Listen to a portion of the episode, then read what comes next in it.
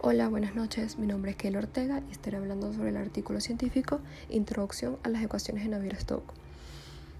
Eh, Navier-Stokes er, creó sus ecuaciones modificando las ecuaciones del matemático Euler.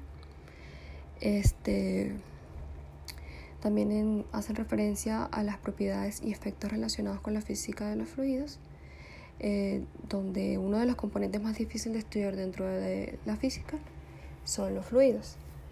Eh, la hipótesis con la que se basan es la del medio continuo, la cual sostiene que un fluido es continuo a lo largo del espacio que ocupa, ignorando su estructura y las discontinuidades asociadas a esta.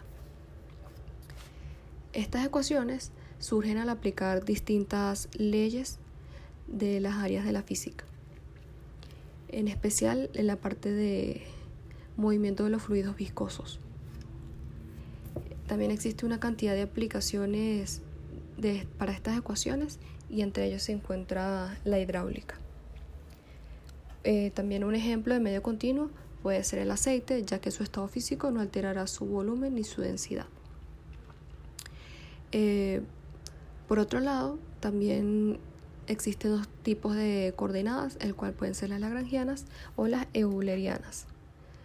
Eh, también nos habla sobre la presión, la aceleración de un fluido, en donde la presión para la ecuación de Navier-Stokes se dificulta porque en fluidos incompresibles, a diferencia de otros, la interacción entre la velocidad y la presión es instantánea.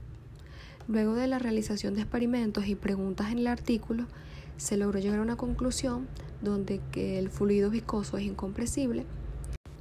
También, si la presión es constante, el fluido no acelera, se mantiene constante. Si se aplica presión, el fluido acelera hacia el área de presión más baja. Y por último, la presión en una cantidad infinita de partículas en un fluido puede causar una singularidad.